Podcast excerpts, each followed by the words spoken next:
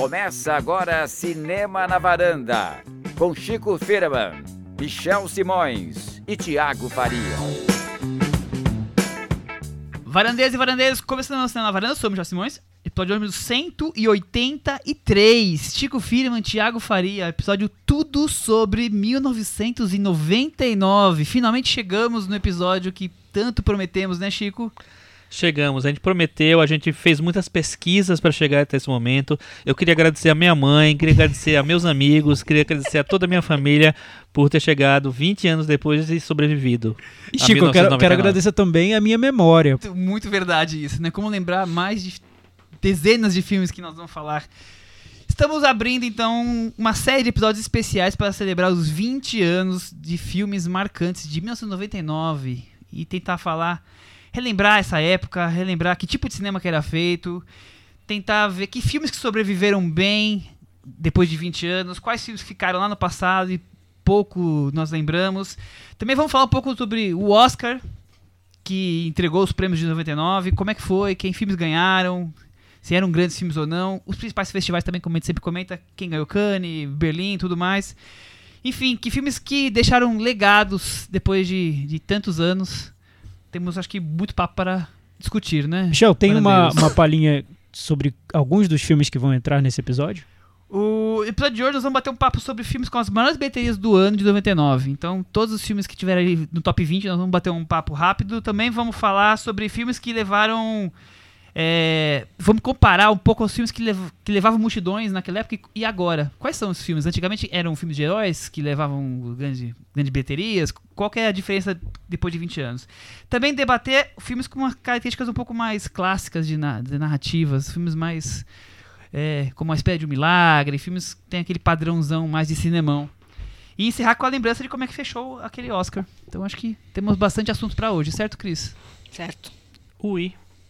1999. Eu queria que tocasse a música do, do Capital Inicial essa hora, né? Tiago Faria. Ou a do Prince, né? É isso que eu ia falar. A do, do Prince, Prince é mais animada você foi a música que ele fez dizendo que era pra gente fazer uma festa como se fosse 1999. Olha. Ele, fez essa música no, no, fim dos anos 80, porque 1999 seria um ano incrível. Foi, foi um ano incrível. Vamos Você lembra? Tem boas memórias de é, 99, Michel? 99, o que eu tava fazendo em 99? Tava, tava assistindo facu... American Pie. Tava na faculdade. E aí, Chico, foi um ano, 1999 foi um grande ano? Foi um grande ano, porque foi o primeiro ano que eu vim para São Paulo para assistir a Mostra de Cinema de São Paulo. Minha primeira mostra, eu vim de ônibus, Olha, em Maceió. Quantas horas? 40 horas de viagem. Chris Lume, 40 horas de viagem pra ver a mostra, hein? Que pique. Não é? Qual era o grande filme da mostra, Chico? Cara, eu, olha, eu vi vários, inclusive dos meus favoritos aqui, tem, acho que tem alguns que foram. O Verão Feliz, do Takeshi Kitano, tava lá. Quem ganhou a morte naquele ano foi o Nenhum a Menos, do Zhang Mu. E. Ah, tinha vários, não lembro. Muito bem. Bom, nós vamos falar de 1999, que está comemorando agora 20 anos desse, desse ano marcante para o cinema. Vamos resgatar aqui filmes que deixaram saudades, ou que estão presentes até hoje, ou que foram esquecidos Vamos ver se foi um ano realmente de filmes que marcaram. Eu queria primeiro relembrar o contexto, como é que estava o mundo em 1999, né? Foi o, o, acho que a coisa mais falada naquele ano foi o bug do milênio, a virada e a expectativa que os computadores travassem, pifassem, não conseguissem mudar o, o numeral, né? Foi havia toda uma discussão, a, a, os vírus de internet dos anos 2000 que iam vir. Foi o ano do massacre em Columbine, então acho que foi o primeiro massacre que ganhou as manchetes com, com força, né?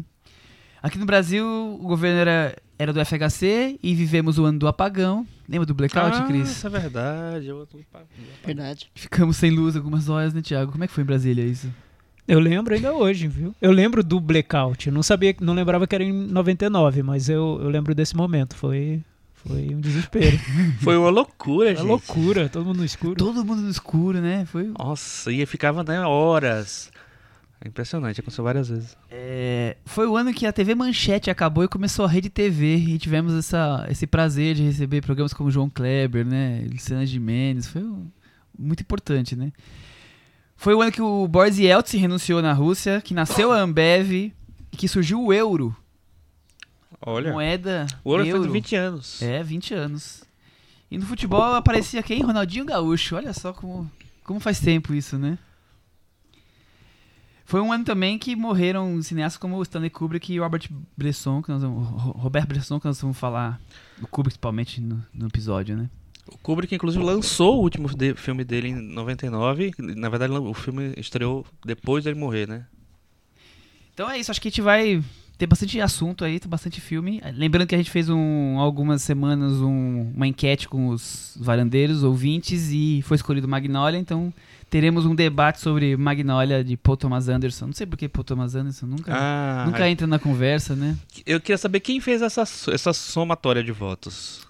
Foi o Google. Ah, entendi. É, vamos começar então com que filmes que tomaram conta das bilheterias de 99, para começar aí esquentando. Tiago Faria, o filme de maior bilheteria no ano foi Star Wars, episódio 1, Ameaça Fantasma. A volta de Star Wars depois de, sei lá, quantos anos tinha Ah, sido o último? 83 pra 99. 16, anos, sem um, um- um capítulo e aí chegou cheio de expectativas Star Wars. Atendeu as expectativas? Olha, eu lembro que expectativas altíssimas, bilheteria, eu lembro desse do apelo do filme, muita gente foi ver, mas muitos ficaram decepcionados, acharam que o filme era um pouco infantil demais. Tinha a figura do Jar Jar Binks, que provocou muita polêmica. Personagem confusão, digital, né? Que Numa- personagem mais polêmico de 99. o personagem digital numa época em que eh, Hollywood ainda não estava ali tão familiarizada com o recurso de criar seres completamente digitais ali no, no, no meio das tramas e esse parece que não agradou a todos. O episódio 1 é um filme que não sei se foi voltou a ser valorizado, mas eu acredito que não, que ele ficou um Não. pouco pra trás mesmo, né? Acho que ele ficou como. A Cris que é fã de Star Wars, pode falar melhor. Como é que ficou Não, essa, é exatamente isso. Eu não sei. Ele é, ele, é, ele é um pouco arrastado. E, ah, pelo menos a minha sensação, depois, que- depois que você assiste a, totalidade do, do, do- desse, desse, do 1, 2 e 3, é que a gente queria só ver o 3 mesmo, né? Mas aí a gente pega. A gente resume o 1 e 2 numa meia hora que tá bom. Tem muita, tem muita burocracia nesse 1 e 2, muita burocracia do George Lucas. É, lembrando que o George Lucas, que tinha dirigido só o primeiro da, da trilogia original, ele volta e dirige essa nova trilogia inteira. Inteira, né? E ele não é um bom diretor, vamos combinar, né? então, era melhor ter contado como produtor. Veneno logo no uma, tem começo. uma afirmação ideias. polêmica. Uma afirmação polêmica do Não Chico. é, porque eu lembro que né? entre os cinéfilos, muitos defenderam essa trilogia aí do episódio 1, 2 e 3, porque disseram que era meio autoral, que tinha o Jorge Lucas no comando. Autoral no Star Wars, né? É, então. É, Mas tem- hoje a gente viu que não, não, não sobreviveu, né? Eu Parece acho que o 2 ficou pra ainda pior. Eu, boto, eu acho os dois e meio. É, eu acho 2 coisa. pior, assim. Eu Eu acho, que o esse 3 dá uma levantada. Eu não consigo nem lembrar O três é a mais- diferença é de ruindade de um e do outro. a- Porque o 3 cola, é, né? é o que a gente quer saber, né? É, o Então é 3 o que a gente cola com a trilogia original. Como tudo aconteceu, né? Mas Como eu- que a barca virou. É. Mas eu lembro claramente da, da sessão que eu assisti esse Star Wars, porque eu morava em Maceió na época. Maceió tinha pouquíssimos cinemas e muito menos não existia sessão pré não existia pré-estreia, não existia nada. No Star Wars foi a primeira vez que teve uma sessão às 10 da manhã.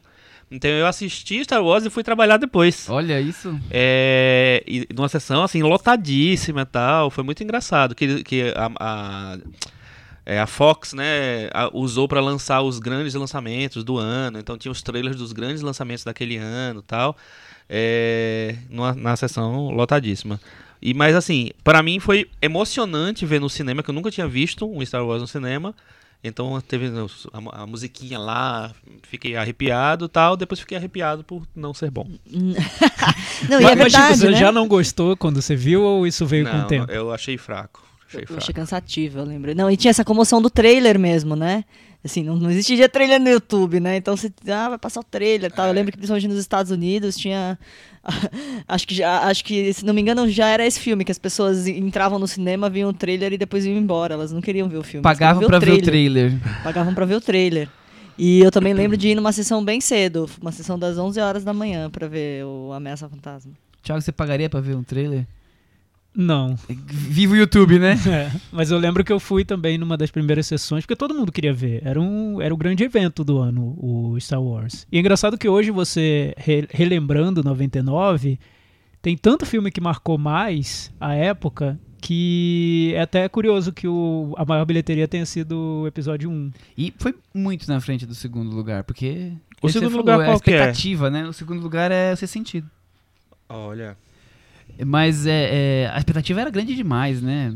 Não, e eu Imagina. lembro de que, de que quando ele foi lançado, ele já falou, nós vamos fazer um, dois e três, e depois a gente volta pra fazer 7, 8, 9, que é onde estamos agora. Olha só, que como E- o mundo dá volta. E ele dizia que ele não, ele não começou a história do primeiro, começou do 4, porque os efeitos especiais da época não conseguiam fazer o que ele queria é, não era fazer, assim- né? é, e aí, olha o que ele queria fazer. Não dava Melhor pra ter feito. Jar Jar Binks, felizmente, Nossa. nos anos Exato, 70, né? exato. Eu- Tem uma coisa, o que, o que- o que eu lembro que ficou mais marcado pra mim eram os figurinos da Natalie Portman, que eram maravilhosos. É, eram incríveis mesmo. Era um negócio meio louco, meio. meio. tecnológico e orgânico. É. Tinha um aquilo era bem negócio, bonito, Sei lá, né? De resto, orgânico, nem sei, sei o que quer dizer isso. Maravilhoso orgânico. Mas é, mas, mas foi, mas foi um dos destaques mesmo. E, enfim, mas e é engraçado porque o, o Jorge Lucas preparou as pessoas para para esse episódio, né, essa volta, porque ele relançou os filmes no cinema, os originais Remasterizados, cinema, né? remasterizados Eu fui e com é. efeitos digitais novos que foi uma polêmica grandiosa, assim, porque todo mundo, ni- ninguém estava entendendo aqueles efeitos digitais no meio do Star Wars, dos filmes originais. Foi muito criticado. E, enfim, aí depois a gente viu por que que ele estava fazendo aquilo, para chegar em A Ameaça Fantasma. Eu lembro mais da corrida, as corridas, pods que chamam aqueles carros, né? Eu lembro de jogar videogame daquilo, mas o filme em si, lento, burocrático, querendo tantas questões políticas. E a gente com tanta expectativa de ver de onde tinha surgido o Anakin, né? Não foi muito bem o que respondeu. É, um- algo que se destacou muito em 99 nas bilheterias, e acho que até hoje se destaca, são as comédias.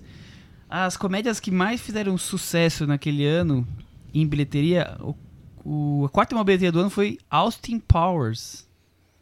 É, alguém lembra de Austin Powers hoje em dia? Ah, muita gente lembra. Ah, e, e é o lembro. segundo, né? É o, não é o primeiro, né? É o segundo. É o segundo, É o The exatamente. É o Shagged Me. segundo, é. The Spy O espião, Shagged o espião bom de cama. É, bom de Bom cama. de cama, esse. É.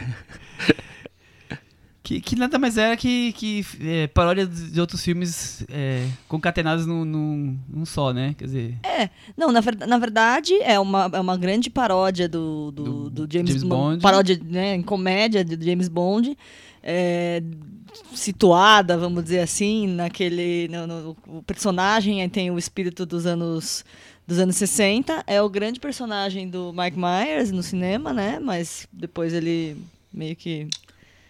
Cris, Não o rolou? grande personagem Myers é quanto mais, que, mais idiota Mais idiota, melhor. World. Mas depois meio que não, não foi. Mas é, é um tipo de, de comédia típica do momento mesmo lá, né? mas outras comédias junto é, que fizeram sucesso foi o American Pie, o Paizão. Como o Paizão reprisa na TV, né? Eu, eu, acho ali que, que, que 1999 foi um- uma, uma pequena era de ouro de um tipo de comédia adolescente meio ingênua. Eu consegui enumerar vários aqui. O ano começou com uma que chama Varsity Blues, que nem, ficou, nem repercutiu muito aqui no Brasil, mas que era meio cultuada pelos fãs de Dawson's Creek, porque é um filme do menino que faz o Dawson. Então as pessoas, ah, né, quando foram, quando começou a fazer sucesso Dawson's Creek, as pessoas assistiam. Aí você tem Ela é Demais, Segundas Intenções, 10 Coisas que eu odeio em você. Cara, esse filme é demais. Esse filme é muito legal. Não é? É. Nunca Fui Beijada, que é um filme da Drew Barrymore. O Aham. próprio American Pie e o, e o Simplesmente Irresistível. São comedinhas que todas de- que bem ingênuas, né? Bem bobinhas e que meio que se, se conversam aí. E que foram lançando esses... Essas estrelas desse tipo de, de, de comédia, tipo Sarah Michelle Gellar, né? Que era da, da, da Buffy. O próprio o deu, uma, uma revivida na carreira da Drew Barrymore esse filme Eu Nunca Fui Beijada, Sim, porque ela tava exatamente. meio que num ostracismo e de repente ela volta.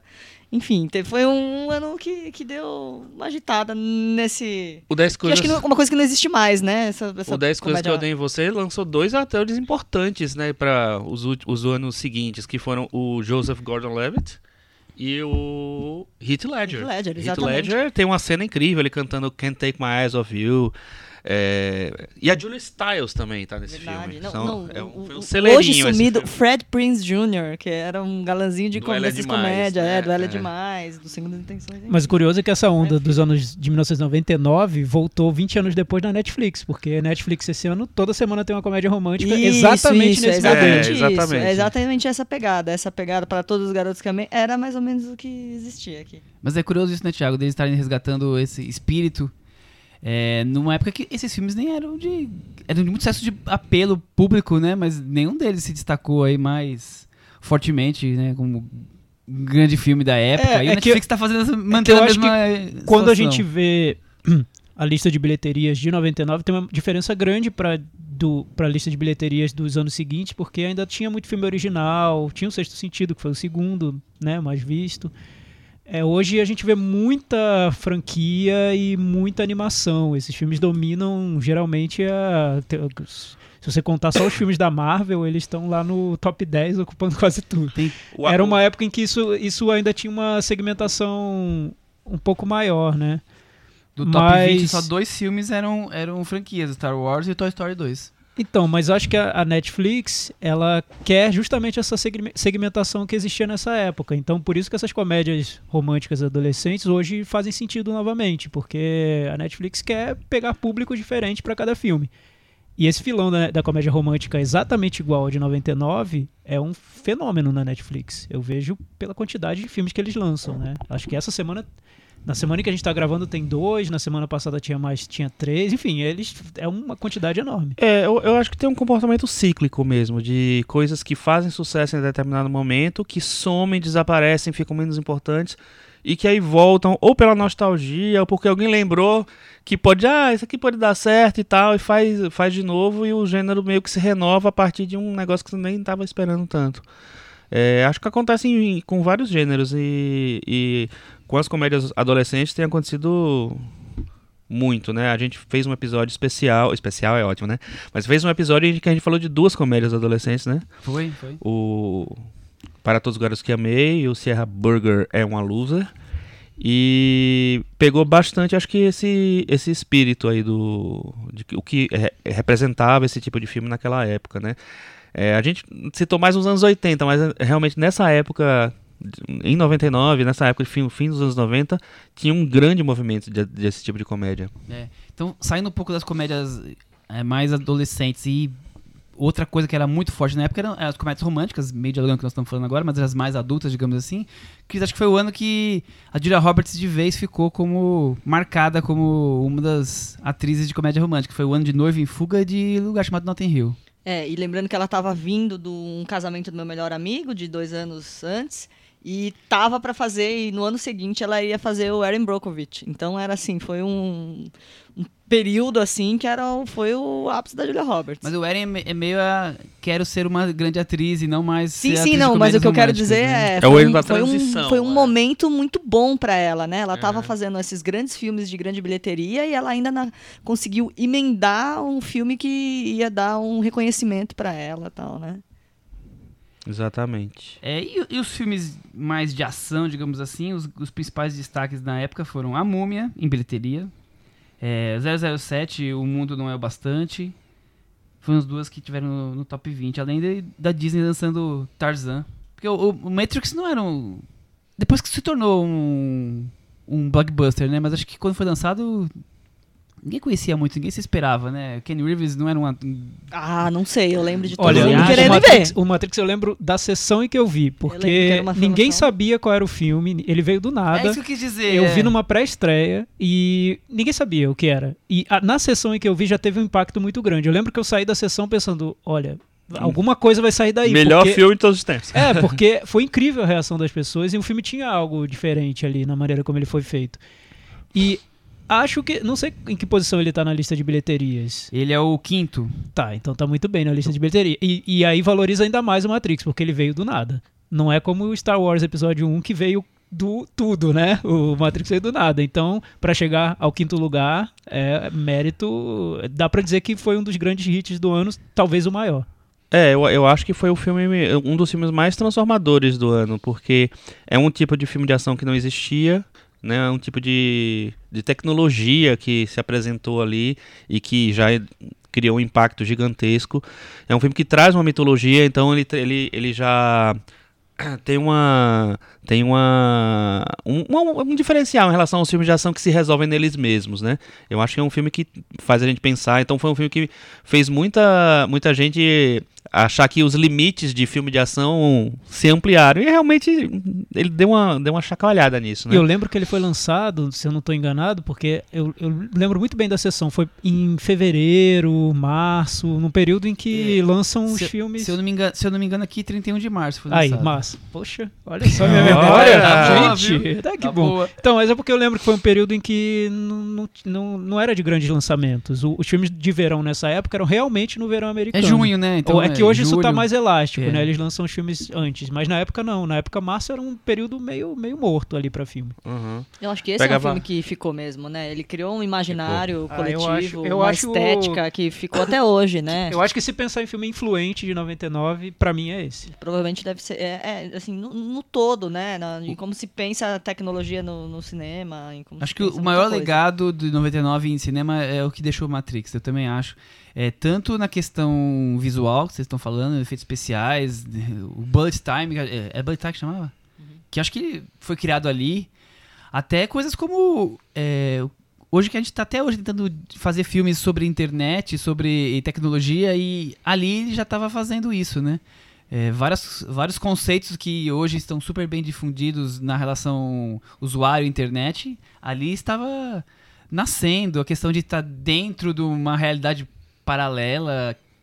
O Thiago tá aqui. For, não, fora essa, essa questão da filosofia que o filme trazia, que dessa teoria da conspiração de que vivemos num mundo que na verdade é falso e existe outro mundo, mais influente que nunca em 2019, né? Hoje todo mundo acredita em teoria da conspiração, na Terra plana e tudo. Então, Matrix trouxe essa ideia de que o mundo que a gente vive não é a realidade, existe outra coisa e que vamos descobrir que está no subterrâneo, enfim. O, o, Chico, nós estamos vivendo no mundo de Matrix. O Brasil não, não responda isso. Responda sobre o filme, vai. Sim, estamos. Quer dizer, eu espero que estejamos. Nossa, eu queria muito que a gente conseguisse a, a, o caminho para fora dessa Matrix. Mas enfim. É, eu adorei o filme quando eu vi. Eu, eu fiquei super impactado. É, entrei totalmente na na, na, na, ideia, na proposta do filme, de saber de brincar com isso. Eu acho tão legal quando o filme eh, extrapola essa questão do gênero, eu acho que o Matrix faz isso muito bem, porque tem um roteiro muito, muito cheio de camadas, vamos dizer assim, né? Como, como na própria vida, no próprio mundo. E eu, eu adoro, adoro o filme. E é engraçado que ele, ele é estrelado pelo Keanu Reeves, que a gente já comentou, fez um episódio inteiro sobre ele, e que é um ator que não é, sabe, não, não, não, não traz muita coisa, mas assim, ele funciona totalmente nesse tipo de filme, porque o mais importante ali eu acho que é o roteiro, é, são os efeitos especiais, são, é, o, é o visual, e o, o Keanu Reeves é muito funcional ali, eu acho. Eu, eu sou muito fã do Matrix, gosto muito. Eu como, como ele tá fazendo 20 anos Matrix, tem bastante especiais, né? É, hoje, uhum. podcasts sobre, ou, ou, matérias. E eu vi que o Ken Reeves era, sei lá, 15 50 escolha de, de elenco. Brad Pitt, tantos outros atores foram almejados. Agora, o que eu achei mais interessante foi que é, os, as Wachowski, na época, os Wachowski, é, conseguiram só 10 milhões de dólares para fazer o filme. Na época. Aí o estúdio que era Warner, era Warner, deu dinheiro para eles, não, vamos gostando do roteiro, fazem 10 milhões. Aí eles pegaram e fizeram uma cena, uma sequência e entregaram, ó, com 10 milhões deu pra fazer isso daqui. Aí os, os chefões assistiram quanto você precisa pra fazer o resto do filme. Aí, e pagaram, quer dizer. É, é muito acreditar no taco, né? Quer dizer, envolver um monte de atores, pegar toda a receita que você conseguiu e vou fazer só um pedacinho. Tenho certeza que, que vai ser é, o, tão interessante que eles vão conseguir mais dinheiro pra gente, né? É, eu acho que o, o Matrix, você falou, né? Foi um, um filme que talvez tenha é, trazido mais impacto para o ano. Eu acho que mais influência, né? É, eu acho que ele e a Bruxa de Blair foram os, os, grandes fenômenos culturais daquele ano. É, Não foram os melhores filmes, É. mas foram os, os filmes que, É que- que é que chacoalharam mais. Influente. É porque o Bruxa de Blair, então, ele criou um gênero, né? Que- Bruxa de Blair. No, que não, não existia aquele É, gênero e o, o filme criou o gênero do found footage, né? Que é as imagens encontradas e que você, a partir dessas imagens, é, claro, falseadas, né? Porque é tudo ficção, você cria um, Ou um não. falso documentário de gênero. Então, nossa, tantos filmes foram feitos nessa linha. Até o Muitos. próprio Shyamalan, que nesse ano tava bombando com Sexto Sentido, fez a visita inspirado no, no found- gênero found footage da Bruxa de Blair. Então, a Bruxa de Blair realmente foi, junto com Matrix, eu acho que foram os dois filmes mais influentes. Exatamente. E eu, eu, eu lembro que a Bruxa de Blair ganhou o, o, o prêmio de melhor filme do ano do, da Sete. A Ah, revista de revista cinema Sete. que nessa época dominava, né? O, o mercado de. de Imagina, cinema Chico, todo. nessa época ainda dava pra você fazer surpresa, esconder o spoiler e fazer pessoas acreditarem que o filme, que tudo que tava no filme era um documentário de verdade. Então, mas é, eu o- conheço pessoas que foram ver e acharam que era de verdade. Mas muita gente, porque, porque a, a Bruxa de Blair, eles fizeram um trabalho, os diretores que são, acho que é Eduardo Sanches e Daniel Myrick, eles fizeram um trabalho muito preciso, assim, de inventar uma mitologia. Então eles foram, criaram sites falando sobre a, a bruxa como se fo- fosse um, um personagem real, fosse uma história real. Então eles espalharam esse fake news aí, olha o fake news, olha de onde surgiu. Mas hoje seria impossível com redes sociais, com Não, Twitter, ah, você é. espalhar. certeza, com Não esse- tem como, não tem como. Mas é muito curioso, né? É, essa história de co- como criou-se esse. Essa A mitologia, aura em- essa é. mitologia em cima do filme, né? É, Vendeu-se que era tudo verdade, né? E passou em, se não me engano, foi em Sundance. E, Acho que Sundance. Acho que ele ganhou Sundance, no- Talvez, algum prêmio não- de, de público, não sei. Enfim, no público não sei, tem, não tem existe, né? o mais interessante é que o filme ficou em décimo lugar nas bilheterias daquele ano. Olha, tá vendo? Sucesso absurdo. mas foi e, foi, e eu lembro que, que naquela época, posso estar enganado, mas naquela época, se eu não me engano, esse filme virou o filme mais lucrativo do ano, porque ele foi feito Ele- com pff, Ele X. foi comprado por um milhão. Ele custou menos, mas ele foi comprado pelo estúdio por um milhão. E ter rendeu uma rendeu- ideia, quanto? e rendeu 140. Ó, E custou bem menos que Apenas isso, né? 140. Eu acho que até hoje ele deve deve estar no top 10 dos filmes mais Lucrativo. É porque depois É. fizeram o Atividade Paranormal, que conseguiram fazer por mais barato, e foi um sucesso enorme ainda- também. é, então, mas acho que é. ainda assim deve estar ali no. Mas foi. E é engra- agora é engraçado que é um filme que se esgotou nele mesmo, né?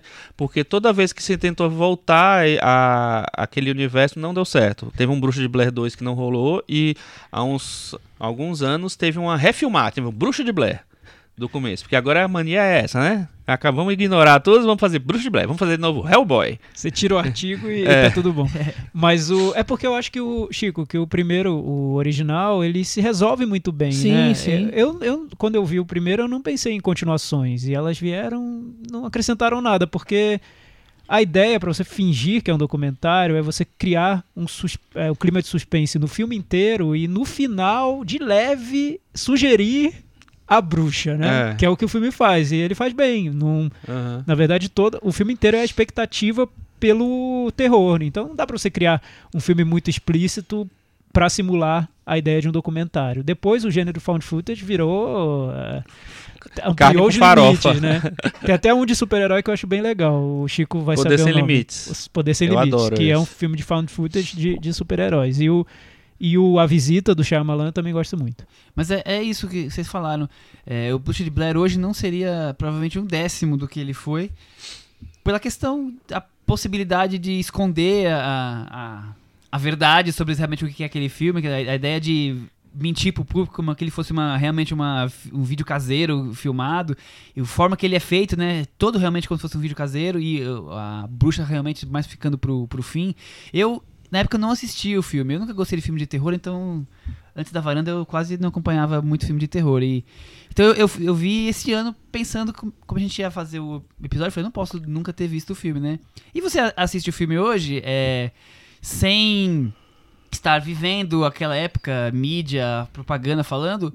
É um filme bom, ok, mas claro, é, esse, esse legado todo, o calor daquele momento, com certeza transformava o filme no que ele foi, esse sucesso, esse hit gigantesco. É, né? e, mas assim, a- a- apesar de toda essa eh, procura, de toda essa. todo mundo reconhecer esses méritos do filme, muita gente, acho que o grande público odiou, porque assim, não, não existia o terror que eles queriam ver.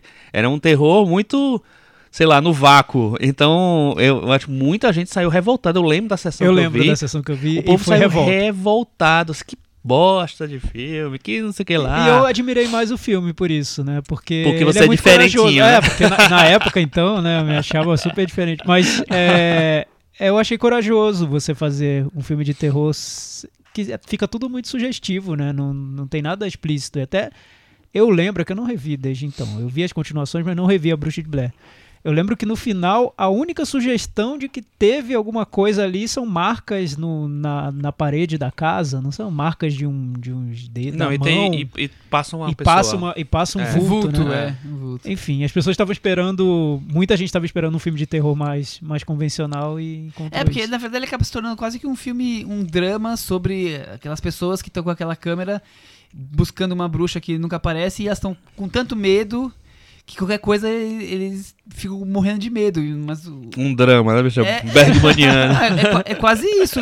Só que, como você tem essa, essa, essa informação de que tem um- uma bruxa ali, então você fica na atenção da pessoa, mas na verdade, é, é- acho que esse é o charme do filme. É você não ter efeitos especiais, você não ter monstros, não ter aparições nenhuma e você conseguir criar esse clima de deixar pessoas ou na expectativa ou irritadas, mas dentro da atmosfera do filme. pra Não, mim, não, isso é a grande certeza. vantagem. Eu, eu, eu acho incrível como eles conseguiram fazer isso. Porque realmente, assim. Imagina, a internet era. Era uma coisa muito. difícil Era uma floresta a era, ser explorada. É, era um né? negócio que você, você não sabe. Não, não- e, e eles conseguiram espalhar isso pela internet. E as pessoas foram assistir já com a informação de que aquilo poderia ter existido. Que tal. Eu acho fantástico. E em relação à história da, da pessoa passando lá no final, que só deixa pro final, no, eu acho que com as, as exige- exigências de hoje, eu acho que essa é a primeira cena do filme. E Entendeu? o resto seria um flashback. É, É, mais ou menos Mas isso. o, o, que eu- o que é interessante falando em Matrix e Bruxa de Blair é que foi um ano que o cinema de entretenimento estava tentando ser mais original, mais, Mais criativo, criativo. buscar caminhos que não eram tão ób- óbvios e, e nesse ponto foi um ano diferente de, do que viria depois, eu acho, principalmente.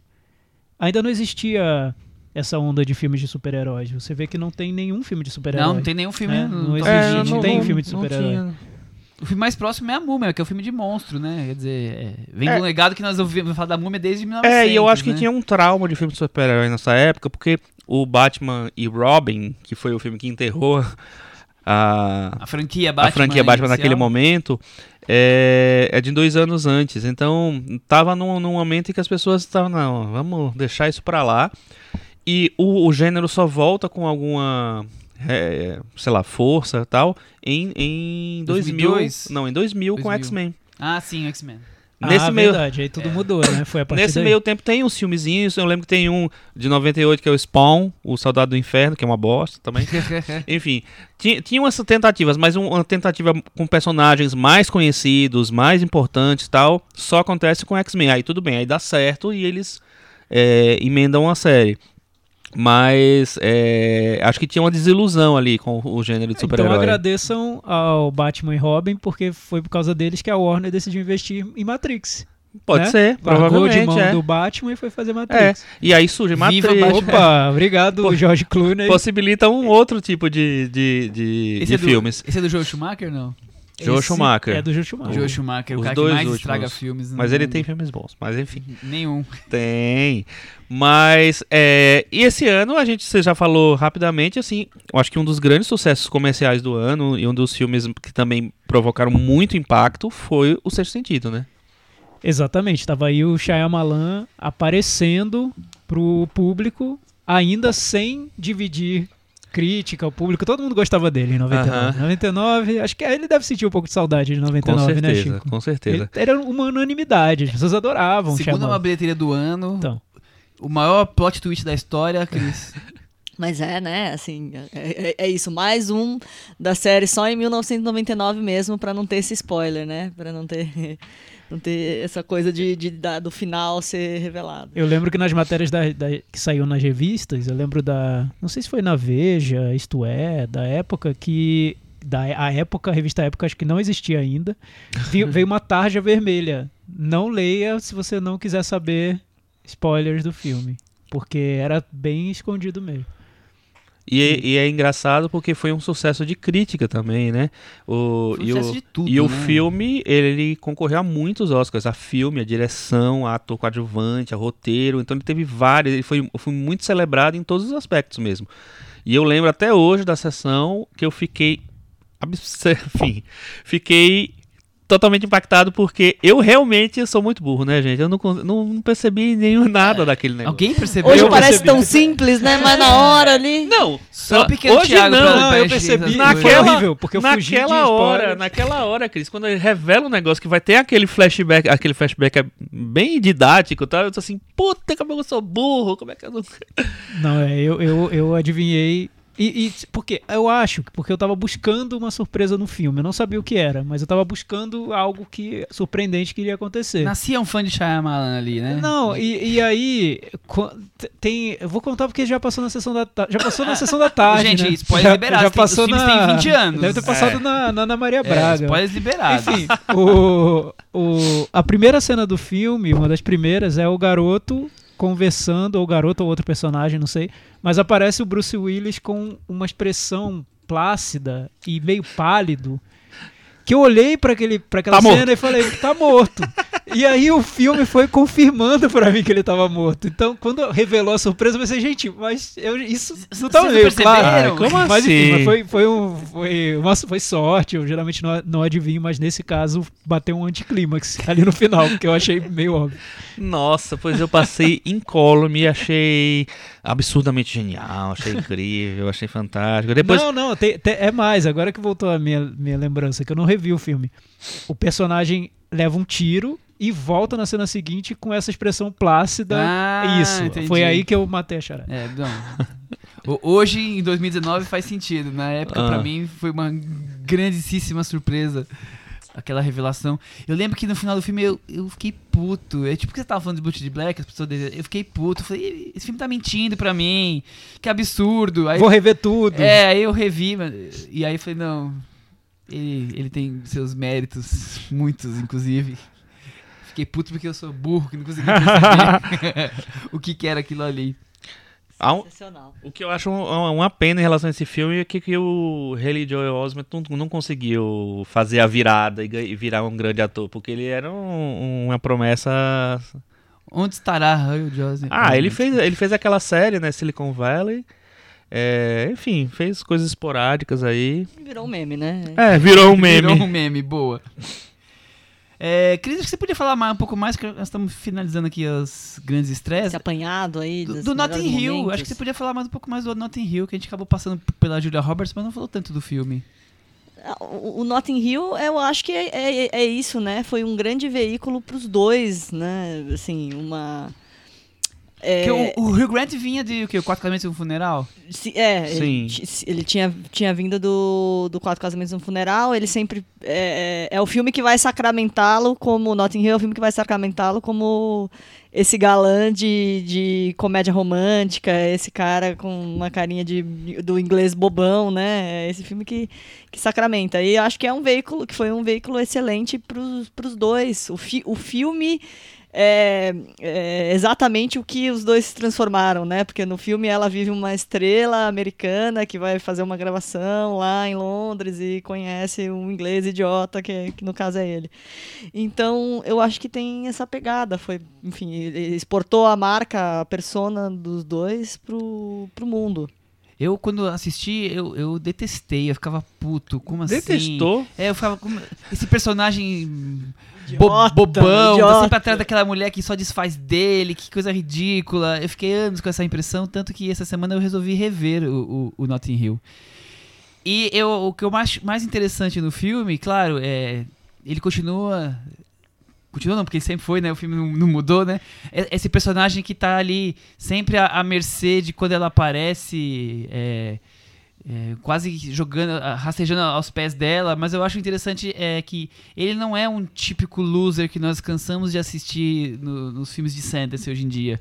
Porque ele é um, é um, um- homem solitário que tem cheio de opções de mulheres que os, os amigos tentam trazer pra ele. Então tem mulheres que ele é- chega a falar, ah, essa aqui é perfeita pra mim tudo mais. E mesmo assim, ele tá tão apaixonado por aquela estrela que, que ele teve dois, três momentos que ele não consegue superar aquilo. Então é diferente do loser que, tipo, o, mundo é todo contra ele. Não, ele tá é, realmente ligado naquela história mal resolvida pra ele e pra ela ele é, talvez fosse só uma aventura É um outro tipo de de, loser. pas- de passagem por Londres, né? Eu- então eu, eu achei interessante como é um, é um- não é um loser que a gente cansou de ver no cinema, é um cara apaixonado com o jeito dele e fora a questão toda de, de o- como o filme retrata o bairro de Notting Hill ali, né? Feirinha, casinha, livraria. É um filme que, que é muito mais aconchegante do que aquela, Você aquele ódio que eu tinha. Olha só, o Não, Michel e tem uma- saiu do ódio ao, ao amor. E tem uma tá- trilha ele- ele sonora narrou aqui. belíssima, né? E tem uma trilha sonora belíssima, né? Fora o She do Elvis Costello, que entrou, tem tipo Al Green, tem o cara do Boyzone, tem muita coisa legal. Mas é essa, é porque são tão, tão tão iguais esses filmes ingleses, essas comédias românticas, mas, mas é, é desse filme aquela música. Não. Não, esse é, Esse é- simplesmente amor. Ah, tá. É o que Tá viria vendo? na tudo sequência. Igual, tudo igual. É o que viria na sequência. É que são todos iguais, mas eu acho que é esse filme, eu acho que é o Notting Hill que. É, o Notting, é é um pouco Quatro Casamentos. É que Quatro Casamentos é extremamente inglês, vamos dizer, Mas né? eu acho que o Quatro Casamentos tá acima um pouquinho. Eu né? também Ah, não, não, não, acho. Quer não, dizer, não. eu não revi, É. mas eu em tenho termos boas de qualidade, eu também gosto mais do Quatro Casamentos. Eu acho que é o Notting Hill, que é o produto para exportação. Sim. É, o- é Sim. como- é o, é o Richard Curtis formata o produto para exportação no Notting a, Hill. Você deu a, a- a definição que eu sempre busquei pra esse filme, porque eu acho o filme simpático e tal, não sei o quê, mas assim, não chega nem aos pés do Quatro Casamentos Não, Funeral. não, eu Eu também também acho. Eu acho também é. gosto mais do Quatro Casamentos. Nesse caso, é compre uma comédia romântica, É. ganhe um guia É, pelo, por Notting é Hill. isso, é isso. Isso, é, é. exatamente. Mas o Michel, a interpretação dele levou para um outro patamar. Acho que tem É. um quê antes do pôr do sol, né? Um encontro É. ali de uma, Não, uma entrevista não chega que a tanto, pessoa não chega guarda. tanto. Não, o que, eu, Eu acho que o você- que, o que você tá mudou no em outro 20 nível, eu anos? O que mudou em 20 Michel anos? mudou. O Michel conheceu uma inglesa, né? Ah, Ou quer dizer, ah. é, então. E sabe que eu revi sozinho, ela não viu comigo, tá? Não, mas você vai pra você chegar no, ne- nesse Pra você chegar nesse patamar, nível de interpretação. você tinha que ter. É, mas sabe o que, o, o que é que mais eu acho legal nesse filme é o personagem do, do amigo lá, Ah, que é o ele é a coisa mais Reese. Er- Ifans, né? Como é que fala o nome dele? Eu acho que é Rise Ifans. não Rise. Ifans, Tô enfim. É o? Spike no filme. Eu não sei, o, su É o sujo lá ver, que não né? toma banho e tal. Ele é maravilhoso. No, no- acho que é o grande personagem ali. Eu queria um, um filme sobre ele. É, não, ele é. Aquilo ali, desde o começo eu, eu adorava ele, porque ele é demais. Quando aparece de cueca na frente dos repórteres, é, é quase uma catarse, né? É, mas, mas, mas então, eu acho que é isso. Até por causa da a, a presença da Julia Roberts, é exatamente esse cálculo, né? De dar um. de entrar no mercado americano com esse filme, né? Com, de ter, ter aquela lógica totalmente inglesa, excêntrica, do personagem como Spike e tal, e tentar faturar com isso no. no num, num filme com um olhar mais americano, que aí depois é o que ele vai fazer de novo com o Simplesmente Amor também, né? De um jeito mais Eu gosto mais popular também. e tal. Gosto E mais. conseguiu acho o Notting Hill, isso. né? Notting Hill é conseguiu entrar no gosto. cara. Rendeu quanto? Ele é o 16, 116 milhões. Olha. Caramba. É muita coisa. Né, eu acho que ele usa todos os, os, os clichês do, do inglês, de Londres, e leva pro público americano, com a Julia Roberts segurando todo mundo pela mão. É. Aí agora eu vou. Uma pergunta polêmica. Saindo Ih. de Notting Hill, pergunta Ih. polêmica. Olhando aqui a bilheteria e pensando ao passar de 20 anos. Será que teve alguns filmes que acabaram ficando meio esquecidos? Ou pelo menos os cinéfilos não o enxergam com a mesma qualidade? Por exemplo, aqui nas bilheterias, A Espera de um Milagre é um dos filmes. É o 12 a maior bilheteria do ano. Chico, você lembra de A Espera de Milagre? Eu lembro que eu achei insuportável esse filme. Achei chato. Tom Hanks no auge. achei... Não, o Tom. Hanks, não, você nem lembra do que do, do Tom Hanks no filme. Eu lembro que eu tinha lido os livros do Stephen King. Olha, Ah, você é? leu os Green Mile. livros. Sim, eu tinha lido e Caramba. achei a adaptação bem, bem qualquer nota, viu? Bem Não- fuleira. não gostei. Não, e é engraçado porque você vem. É, foram cinco anos depois, na verdade, né? Do mesmo Frank Darabont ter feito Um Sonho de Liberdade. Que eu tô longe de achar que é o melhor filme de todos os tempos, como o pessoal do IMDB, mas. É, que era um Essa, essa mais bem entidade, resolvido, essa né? entidade IMDB É. elegeu o melhor filme de todos os tempos. é isso? Exato, né? Mas eu acho que não é só a entidade IM- IMDB, não, viu? É, Não, ele ele tem muita gente. Ele com certeza Então, pegou que um. forma essa entidade É. que a gente não E- sabe e- nomear. Aí é essa entidade acaba resumindo a, a população, Exato. porque eu conheço muita gente que acha que é o grande filme de todos os tempos, Um Sonho de Liberdade. Pois é, quando você bota enfim, muita né? gente pra votar e tem o resultado, a gente vê né, na política o que acontece. Mas, mas eu acho que ele ter chegado no IMDB nessa, nessa, nesse patamar fez as pessoas. Nossa, realmente esse filme é bom. Aí foi, vamos lá, sabe? Mas por que será que ele chegou assim? É É a de lógica do estimação dos usuários do IMDb. Eu acho que é a lógica eu do não best-seller. Eu- e e Você eu tá acho falando que. do, do Um Sonho de Liberdade. Sonho de É, Liberdade. Isso. E eu, eu acho que, Que é tem de uma- 94, não sei É, porque a gente a começou a gente falar dele. Por causa do, do, É do do- diretor da Espera de Milagre. Espera de Ah, Milagre. desculpa, desculpa. E, o- e o. Não, o que eu acho é o seguinte, e assim. tinha uma expectativa, só, só localizando aqui o Sonho de Liberdade, tinha uma expectativa enorme pro, pro A Espera de um Milagre, porque era o filme do diretor do Sonho de. Liberdade. Era um filme numa prisão também. Todo mundo achava que ganharia o Oscar. Era, tinha era Stephen King Oscar, também. Então acho que ti- tinha vários elementos lá, né? E eu, eu acho que o. Que se o Sonho de Liberdade era um filme bem resolvido, era um filme mais. Pra mim, o Espera de Milagre era um filme que ele queria ser bem resolvido. Ele queria ser um grande filme. Ele queria ser um filme emocionante. E eu acho que ele é, falha em praticamente tudo. Acho um filme chato, acho que é um filme que não envolve tanto quanto o, o Um Sonho de Liberdade.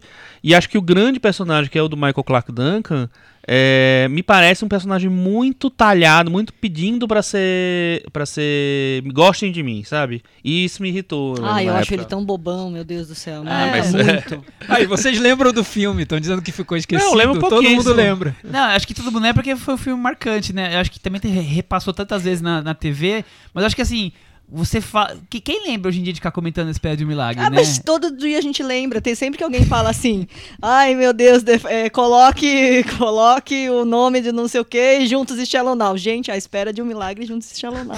A espera de um milagre é um meme eterno. É que era meio ridículo, né? No, no livro até, até fazia algum sentido, porque Stephen King faz qualquer coisa fazer sentido, mas levar aquele personagem pro, pro cinema ficou, ficou um, um personagem bobo, enfim, não, É. não deu certo.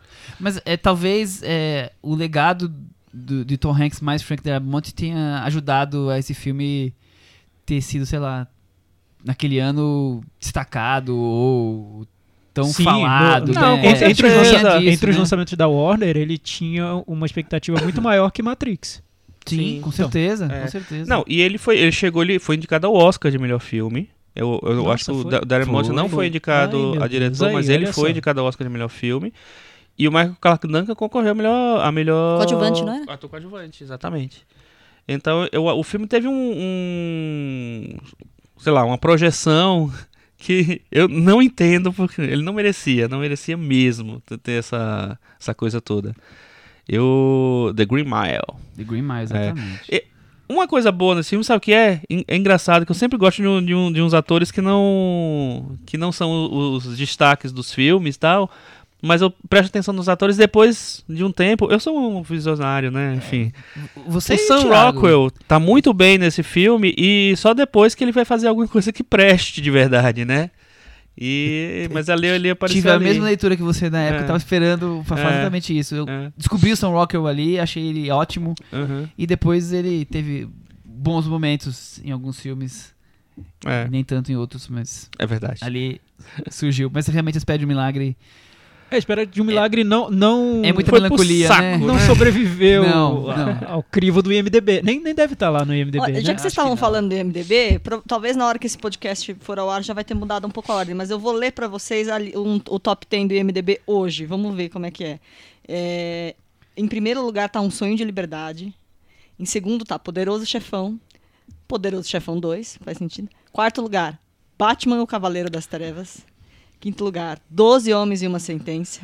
Sexto lugar, A Lista de Schindler. Sétimo, Senhor dos Anéis, O Retorno do Rei. Oitavo, Pulp Fiction, Tempo de Violência. Nono, Três Homens e um Conflito. Décimo, Eu Jogo para a Mesa, porque é um filme de 1999. Olha. O Clube da Luta. É. Hum. Olha, Chegou a hora de falarmos de Clube da Então Luta. dá pra ver, tem um padrão aí que eu tô Ixi. notando no IMDB. Os Olha, que bom. umas Que bom surpresinhas que no um final. padrão. Tem um padrão. Tem Não. muito, tem É- muito é- filme mais realista. Eu acho muito louco, porque, Tem, por tem um exemplo, padrão, como é que um 12 Homens e um uma Sentença, que é um filme, é um filme clássico, é um filme ótimo, é o- Mas é o tem uma primeiro filme- surpresa grande. Olha, o, o Clube da Luta tem também, o Sonho de Liberdade tem. Então tem uma fórmula aí que Pulp Pulp Fiction. Tem. Então aí, dá pra ver que as pessoas gostam de um roteiro engenhoso, Espertinho. né? É isso. É, Hum, é mais ser. ou menos isso. Chico Firman, qual a sua relação com o Clube da Luta? Já Michel falamos, já fizemos um Simões. programa especial sobre David Fincher, já falamos ano passando de Clube da Luta. Alguns ouvintes já é, pediram pra gente rever o filme, que nós estávamos sendo muito exigentes com o Muito Clube da duros. Luta, que ele, que ele é um grande filme. Chico Firman, Eu vou falar pra você seu veredito sobre toda a da minha... Calma, eu assisti calma. Clube da na semana, essa semana. É, eu não, eu não consegui rever. Mas eu vou falar pra você o seguinte. Eu estava é, participando, eu, tava, eu morava em Maceió, mas eu estava fora de Maceió participando de um congresso do, do negócio do trabalho e tal, quando surgiu a, a história lá que aconteceu no, no cinema de São Paulo, do cara invadir o cinema numa sessão de Clube Shopping, da Luta Morumbi. e ata- é, atirar nas pessoas e tal. É, eu lembro claramente disso, assim. Eu só consegui ver o filme quando eu voltei, né, dessa viagem. E aí eu assisti o filme e eu adorei Clube da Luta quando eu vi. Então, assim, eu cheguei, eu, eu tinha uma expectativa já que era o David Fincher, que tinha feito Seven, que eu gosto muito, tal, não sei o que lá. E, eh, era com o Brad Pitt de novo, então, assim, ah, deve, deve dar uma coisa legal aí. E eu acho, fiquei encantado, achei incrível, achei.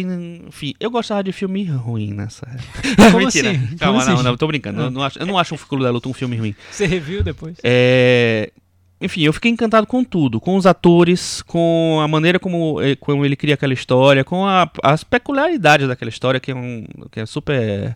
é, me, me pegou em tudo. Foi meu filme favorito daquele ano. Meu filme favorito de 99 naquela época. É, e aí, depois de passado, não sei se eu, se eu cheguei a rever logo depois, acho que não. Passaram mais ou menos uns 10 anos, uns, pelo menos uns 8 anos, e eu fui rever o Clube da Luta, né? Eu tenho ele em casa, tenho um DVD e tal. Fui rever o Clube da Luta e eu não consegui rever. Não foi até Passa- o fim. Passei uma foi uma meia hora de filme e eu disse assim, nossa, mas não, é muito truquinho, é muita, sabe, muita coisinha espertinha. Eu, eu parei de rever e de- terminei não revendo até hoje. Então, eu não sei exatamente o que é que eu penso do Clube da Luta hoje, porque pode ser que eu tenha que eu revendo agora, talvez eu eu mude de pensamento, mas ele, ele realmente ele me perdeu, me perdeu muito quando eu tentei rever. Eu, eu vi, vi um filme de truque e eu achei isso bem bobo. E, e você, Thiago? O que você tem de lembranças? Então, não consegui rever. Eu queria ter visto novamente, não consegui. Na época eu não gostei muito, porque eu tinha uma implicância com o filme que tinha esse roteiro que nos prega uma peça no final e, e para muita gente isso é a grande recompensa de um filme, você ser enganado pelo roteiro e no final descobrir que que você vivia numa ilusão. Enfim, as pessoas, as pessoas gostam da, da ideia Matrix aplicada a roteiros de cinema, né? Tudo ali é uma ilusão. Eu. Então eu impliquei com o filme, mas depois eu comecei a valorizar muito o cinema do David Fincher. Possível que hoje, revendo, eu vá gostar de outras coisas que não tenham a ver com necessariamente com essa virada do roteiro. Não sei. Eu, como revi essa semana, eu na época que eu assisti, eu não gostei do Clube da Luta e eu continuo não, gostando, mas é, eu consegui ver algumas coisas que eu não tinha talvez notado ou se destacado tanto na, do que da primeira vez. Aquelas imagenzinhas. É, por exemplo, eu continuo falando o que a gente comentou na- no episódio do David Fincher, que aquela coisa da estética videoclipe, exa- exagerada, montagem acelerada, essa coisa de ficar toda hora querendo fazer uma. Como o Thiago comentou agora, de ter um- uma surpresinha, de ter um, um roteiro que te que amarre o, o- o público. Eu acho que o filme é muito trabalhado nessa, nessa voltagem. É, é qua- lembra quase o começo do cinema do, do Guy Ritchie, digamos assim, naquela época. Não, totalmente. Tota- Inclusive, no, o Jogos Trapaços Dois Cães Fumegantes, que é de 98, ele estreou no Brasil em 99. Eu vi juntos, os juntos assim, no mesmo ano, muito próximo um do outro filme. E ele tem muita, muitas semelhanças. É, e, eu, e eu tenho muito problema com um filme que meio que está mentindo pra você pra depois, no final, te falar, ó, o que você viu, na verdade, não estava acontecendo isso, estava acontecendo aquilo, porque desse jeito. É, o seu sentido faz também isso, e eu acho que na época também não gostei de sentido por conta disso, mas eu acho que esse sentido você tem uma, uma embalagem muito mais bem resolvida. Por outro lado, ele tem questões interessantes, como por exemplo, o Clube da Luta começa com um personagem todo melancólico, que é o personagem do Edward Norton, é, tentando buscar, tirando do trabalho, ele não consegue encontrar razão para viver, então ele vai buscar encontros como é, Alcoólicos Anônimos, esses grupos. Ele não, não é um alcoólatra e vai lá acompanhar os alcoólatras anônimos. Ele não tem câncer, não sei aonde, ele vai participar do grupo de quem tem câncer naquele. Quer dizer, ele. Eu acho interessante isso. A pessoa meio que precisa da dor para conseguir sobreviver e ele acaba encontrando uma personagem que rivaliza com ele, que é a personagem da Helena Bonham Carter e ela tá toda do filme com uma relação toda quebradiça com, com ele no, no, no, filme, de idas e vindas. Então eu, eu acho esses pontos bem mais interessantes Relação do que... quebradiça foi bonita. é, Michel tá valorizando aqui o, os, os filmes, filmes né? tá vendo?